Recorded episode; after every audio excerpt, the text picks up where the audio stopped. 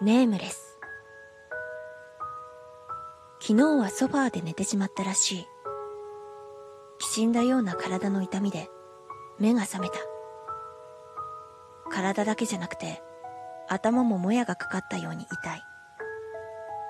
部屋の電気はついたまま、壁の時計は6時を指していて、カーテンの奥の薄暗さで夜だと気づき、ため息が出た。体をゆっくりと起こし、洗面所へ向かい、冷たい水で顔を洗う。ふと鏡を覗くと、違和感があった。あれ？僕ってこんな顔してたかな？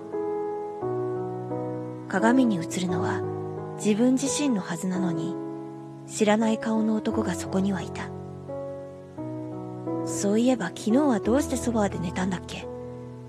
昨日は何があったんだっけ？今日は何月何日なんだろう？リビングに戻り、スマホを探す。散らかった床に落ちていたスマホを拾い、固まってしまった。パスコードが思い出せない。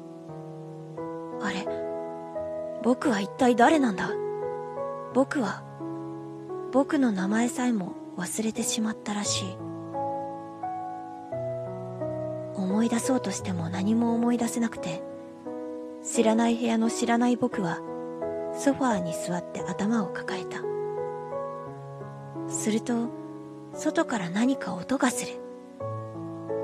カーテンを開けると、窓の向こう側で、綺麗な白猫が泣きながら、カリカリと網戸を引っかいていた。開けてくださいにゃ。驚いたことに、この猫は人間の言葉を喋っている。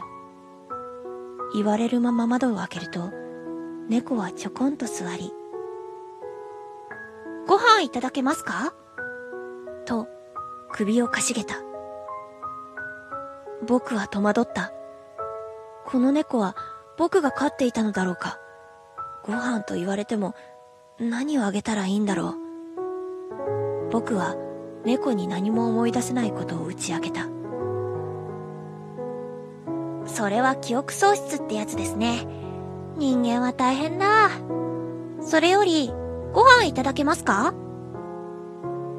僕は情けないながらも、ご飯のことさえわからないことを猫に告げる。すると猫はいつも朝と夜にご飯をもらいに来る野良猫であること。自分のためにカリカリを用意してあること。そして名前はまだないことを教えてくれた。それにしても元気がないですね。ご飯を食べ終わった猫が毛づくろいをしながら言う。特別に私のお腹、撫でてもいいですよ。猫はゴロンと横たわり、お腹を見せた。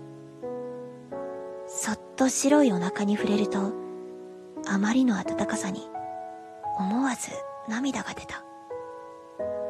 するとどうだろう？